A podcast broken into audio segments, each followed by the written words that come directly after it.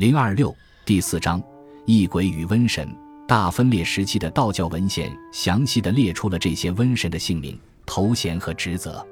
据说可追溯至四世纪晚期的天师道经典文献《女清鬼律》，收录了详细的鬼怪名册。其中我们可以看到，有五位五方鬼主被上神派至人间惩凶除恶，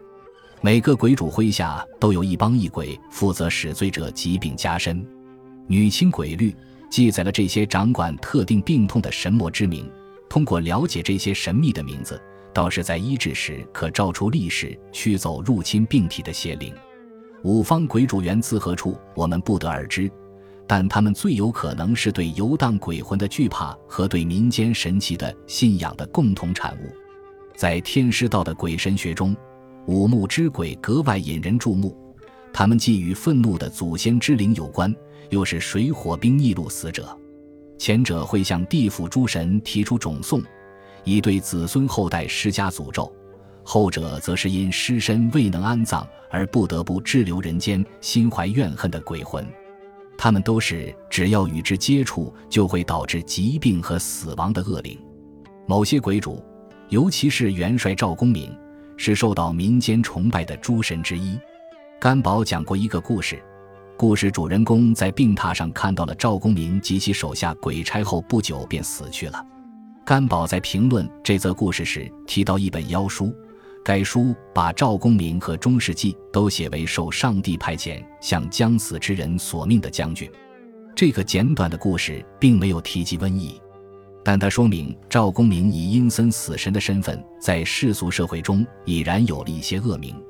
杰出学者与上清真经的保存者陶弘景在其著作《真告》中提到一份他认为是伪经的文献。称五方诸神赵公明等是会伤害凡人的冥乡之神，在对该文本的注释中，陶弘景称赵公明是千二百官仪中列出的瘟鬼之一。千二百官仪的原始文本已不复存在，但人们认为它是天师道最初的神兽真经之一，包含了所有天界之神的姓名和官阶。从这份文献给出的所属关系出发。我们可推测，赵公明等五人正是汉朝新年驱邪仪式中被人们驱赶的五方异鬼。支持这一推断的证据是很久之后的一份文献，即十四世纪记载张道陵生平事迹的神仙传记。张道陵是深受尊敬的天师道创立者和天师。在这份记述中，赵公明及其余四位鬼主与另外三人一同被归为八部鬼帅。鬼帅将在人间散播瘟疫，他们中的每一个都与一种特殊病症相关，例如瘟病、下痢、阳肿、暴汗、寒疟、酸消、狂魅、赤炎等。除此以外，他们还出没在坟冢周围，骚扰前来向死者表达敬意的孝子孝孙，偷吃后世为祖先献上的贡品，侵袭孕妇腹中的胎儿。据传，张道陵运用某种神秘力量。击溃了八位鬼帅和旗下诸鬼，最终被击败的邪魔与张道陵达成和解，保证他们从此以后再不会侵犯人界。这类邪魔与死亡、疾病、坟墓的紧密联系，表明上述晚期文本或许准确反映了一种早期传统：在墓冢周围出现的恶灵被正义的天神击败了，然后他们开始效力于这些天神。在大分裂时期，天启性质的道教经文中也出现了司掌疫病的鬼主。神咒经提到了鬼主刘元达和钟世纪，他们被描述为作为异端的血石崇拜中的崇拜对象，这表示他们最初都是地方性神奇。这份文献与唐朝增加的补充经文提到了六位而不是五位鬼主，他们的形象被刻画为可号令五伤鬼精的将领。这些五伤鬼精数量庞大，在人间行瘟疫病。我们已经在本书第二章中看到，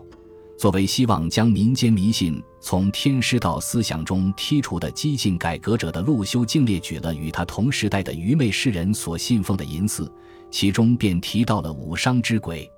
陆修敬没有就这些鬼怪的性质进行阐述，但很明显，他将他们视为与凶死有关的伪神。根据《神咒经》中的文字，五伤之鬼原先似乎是死去的兵卒，然后他们作为效力于瘟神的鬼兵鬼将又复活了。武商的说法还令人联想到蚩尤和他的武兵，因此我们可以更加肯定地得出结论：武商是关于瘟鬼的一个比喻说法，把五方鬼主定义为瘟神的大分裂时期道教经文，揭示了瘟疫和疾病爆发的暧昧属性，导致疾病发生的既是神又是魔，或者更精确地说，他们是在天神之令的派遣下公正执行惩罚的可怕邪魔。赵公明和其他鬼主最初很可能都是民间信仰中的鬼怪，但在道教文献中，他们被秩序的力量打败，被收编进了天兵天将的等级制度中。五方鬼主已是实至名归的神界成员，但公众依旧是疾病为重邪，这极有可能是因为人们并不知道鬼主们从邪神转变为天神中仆的微妙经历。元明之时广为流传的宗教读本。新编《莲香搜神广记》提出，鬼主们自隋朝和唐朝起就已经在端午之日接受人们的祭拜。这本书还记载了隋文帝的一个梦，梦中他遇见了五位力士。隋文帝向他的太史描述了这个梦，太史告诉他，这些鬼怪就是五瘟使者。后来，隋文帝下诏将这五位力士封为将军。尽管我们找不到可以证明隋唐之时民间便开始普遍崇拜五瘟使者的证据，但可以确定的是，宋朝之人会在端午节祭拜五位瘟神，至少在中国中部的江西和湖南情况如此。例如，李州的居民为防止疾病侵袭，每年都会举办五瘟社。参加该活动的每个社都会造一艘装潢华丽的大舟。然后成员将列有自己姓名和生辰的名单置于舟内，与名单一起放入舟中的还有佛石等宗教器物。后来，在东南沿海地区，用舟船主义的做法变成了瘟神崇拜的一大核心特征。例如，浙江的温琼信仰、福建的五帝信仰、当代台湾的王爷信仰。这些瘟神信仰中的舟船主义，充分展现了在山魈鬼神学说中已有预示的主题：应定义落实人类社会的边界，然后将掠夺成性的妖魔通过保护之神的斡旋赶出这个一元化的社会。宋朝新出现的道教门派，如神霄派、清微派、天心派，还将五瘟使者的元素吸收进了雷法秘术中。雷法门派发端于十至十一世纪的地方祭祀传统，其获得全国性的关注，则是因为宋徽宗的积极支持。宋徽宗希望建立道教的神权政体，以保证自己的统治能够获得神助。这种神权政体的灵感领导人物都来自地方教派。雷法学说由灵宝派的斋教科仪传统发展而来，他强调驱魔辟邪之力不仅可以用于治愈疾病。还可以用来修正各类社会和政治问题。由于宋朝道教学说对雷法的重视，在宗教实践层面上，道教的重心转向了用司法调查式的驱邪手段实施的治疗。早期道教教义坚持认为，疫病之所以发生，是因为害病之人的行为违反了道德规范，而宋朝的雷法则背离了这一理念。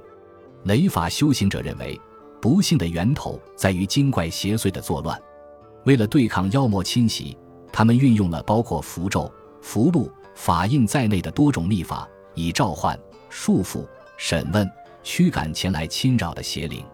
从五世纪起，人们把这些秘法同北帝紧紧联系在了一起。北帝在道教的神学框架中，既是地府之主，又是天界神尊。唐朝之时，各类与北帝相关的驱邪实践。逐渐融合成了一套个人治疗和集体斋教的体系，之后该体系又被并入了天心派和其他雷法门派的传统科仪。雷法的修行者，他们当中有大字不识的乡民，有受禄道士，甚至还有朝廷命官，从众多凶神恶煞的驱邪神将中选出一位，请求其帮助自己驱赶恶灵。这些神界仲裁者中的领军人物是四圣，他们分别是北帝。黑煞、天蓬、天游，从雷法刻意中还衍生出了其他很多神将，最为重要的一位便是从前的五方鬼主之首赵公明。在神霄派与清微派的驱邪教中，五方鬼主以五帝使者或五温使者的身份出现。赵公明被封为清微派的主神之一，也是四大元帅中的一位。四大元帅是得到十三世纪神霄派和清微派道教法师推崇的驱邪神将。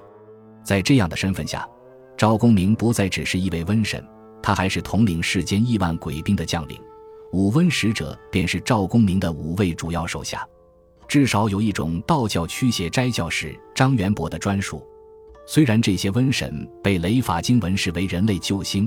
但是天启教派重申了五方鬼主的旧日身份及满心报复的末日使者。同样，直到宋代，五瘟使者才获得了确定的肖像。根据《新编莲香搜神广记》记载的隋文帝之梦的传说，这五位神奇每一位都拿着一种特殊兵器，他们分别是。勺子和罐子，皮带和剑、扇子、锤子、火葫芦。虽然这些法器明显不同于汉代墓葬艺术中的蚩尤武兵，但人们认为他们在驱魔除妖方面极富成效。正如我们已经看到的，勺子和罐子也出现在了汉朝画像砖描绘的驱邪仪式中。据说，一位法师在一千一百八十一年得到了紫铜帝君画书的降寿。这份记载紫铜帝君生平事迹的文本介绍，五温使者手执水火雨煞斧凿之具。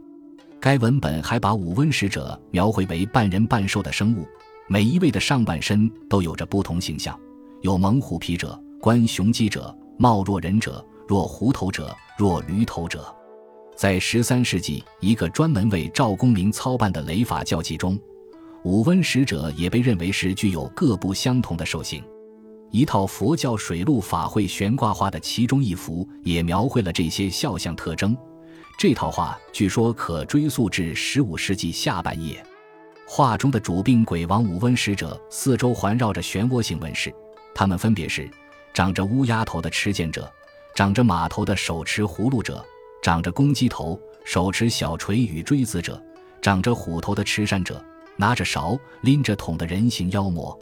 图画中展现的兵器与《新编莲香搜神广记》中的描述完全一致，